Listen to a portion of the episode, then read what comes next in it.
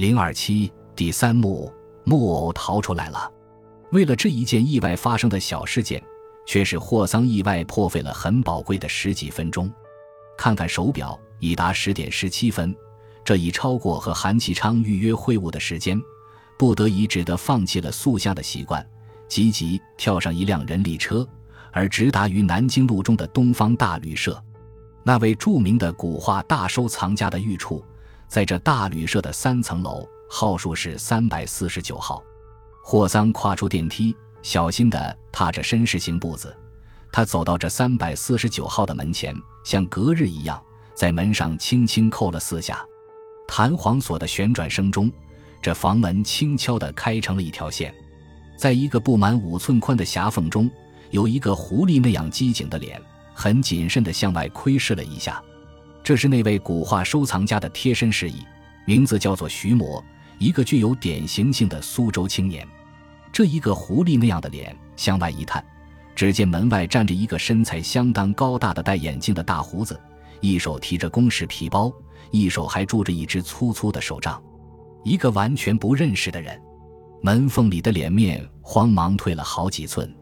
你找谁？这苏州生气匆匆问了一声，随手就想关门。由于过去的四十八小时中，这一间三百四十九号的房间中，好像已被什么害人的东西播散进了一些害人的空气，却使我们这位面目一新的霍桑先生几乎无法越过这一众森严的门禁。最后，还是由霍桑撕掉了他脸上的一些小布景，而又放出了他的本来的语声。他方始在这苏州朋友的惊疑不止的视线之下，得以自由穿过这一道奉命警备着的哨兵线。这位古画大收藏家久等霍桑不来，正自非常不安。在这一个静静的上午，有两整支的雪茄已在他的内心焦灼的火线之下轻轻燃成了灰，而眼前却又伸手取到了第三支。他是一个年近六十岁、精神健朗的老者，国字脸。八字胡、白皙的皮肤、光滑的头发，都显出他素想生活的忧郁。只是他的一双略带近视而又精于鉴别的法眼，却像他的苏州仆役一样，随时随地都在向人闪射多疑的光。当他看到一个皎洁灵敏的私家大侦探，竟一变而为大袍阔服、满面浓胡的博士，他吃惊的几乎要叫起来。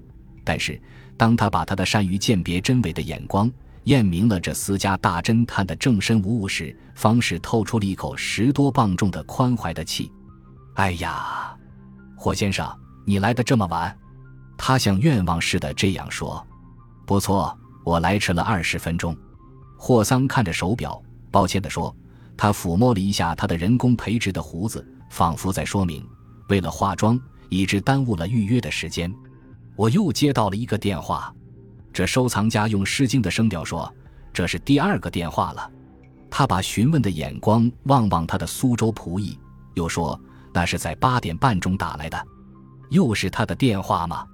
霍桑在这位收藏家的对面坐下，取出一支雪茄，镇静地把它燃着，一面问他在电话里又有什么高论呢？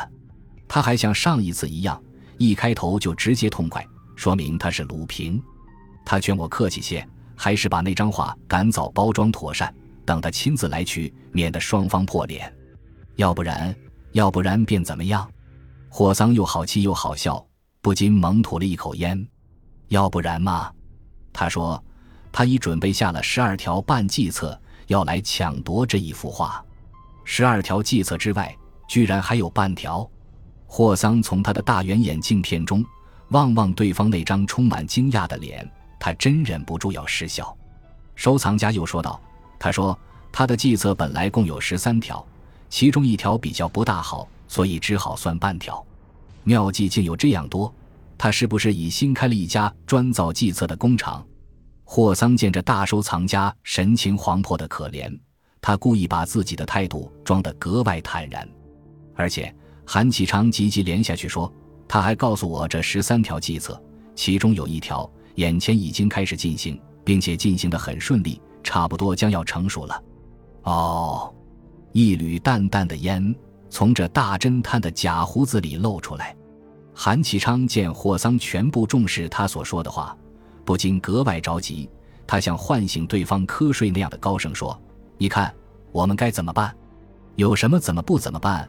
霍桑依然很冷静。到了展览的日期，你把你的画挂出来；等到展览完毕，你把你的画收起来。此外，还有怎么办？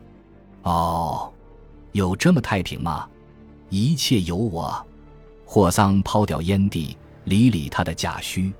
我们这位年轻而著名的私家大侦探。这时虽尽力安慰他的当事人，可是对方这一个多疑的老者却依然感到不能释然。他想了想，又说：“你不知道那个家伙的绰号吗？”他我知道。霍桑不让对方说下去。他的绰号很多，但是绰号并不能当炸弹，把这个绰号抛出去也不会发生吓小孩的声音的，是不是？不过我新近还听得有人说起。这位收藏家依旧固执地说：“这个家伙，他有一个怕人的绰号，叫做‘看不见的人’。我听他说，他在这里上海倒了好几年的蛋，从来没有一个人曾看到他的真面目。甚至我还听他说，在他手下有一千多个余党，但是他这一千多个余党们也从来不曾看到他们的首领是个怎么样的人。你想哦，你以为看不到他的人就很可怕吗？”霍桑忍不住扬声发笑，笑得假须都在颤动。他说：“人虽看不见，影子总该有一个。只要他还有影子，我就要把他的影子抓过来，赏他吃些雪茄。”西，霍先生，你不要专门说笑。我很怕。神经过敏的韩其昌满面忧虑而摇头。你怕什么呢？这位青年的老绅士理着他的长而浓的美须，几乎感到不能忍耐。这大收藏家暂时不答，他把他的略带近视的法眼飘到了室中的一口大衣橱上。霍桑知道，在这大衣橱里锁着一个特制的狭长的手提皮夹，皮夹里就放着那张唐代的西式的大杰作。这是这位大收藏家的半条以上的命，差不多是寝食不离的东西。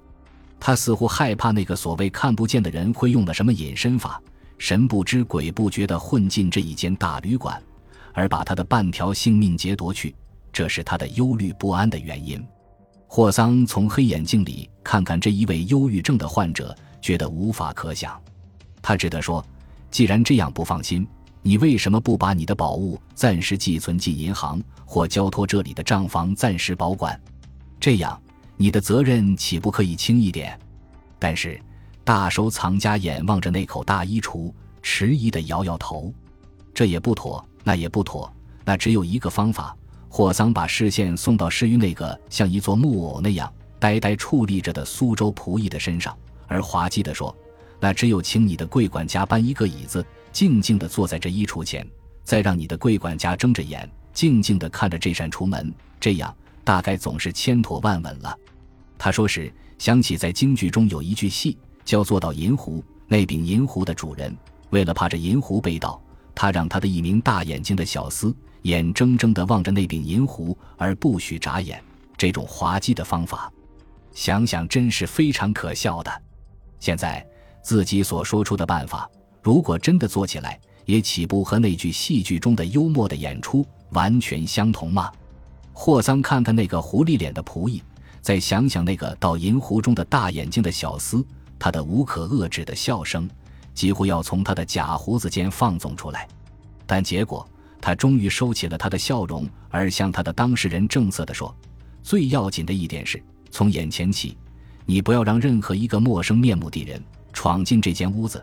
我们不妨静静的等待，且看那位看不见的侠盗先生将用什么方法，从黑暗中伸出他的神秘的手来，亲自领走这幅画。”霍桑说着，从椅子里站起来，又用一种有力的声调。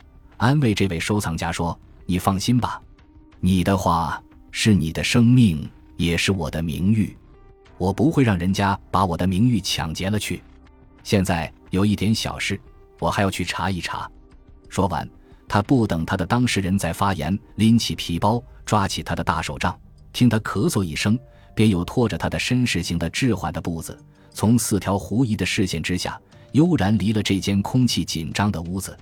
走出三百四十九号房间以后，实际上霍桑并没有远离这大旅社。这一个剩余的上午，他在进行一种小小的工作，他的工作是暗地调查这大旅行社中的旅客循环部。他对三层上的最近的旅客相当注意，尤其他对临近三百四十九号的几个房间更密切用心。但结果，他并没有获得他心目中的所谓可疑的线索。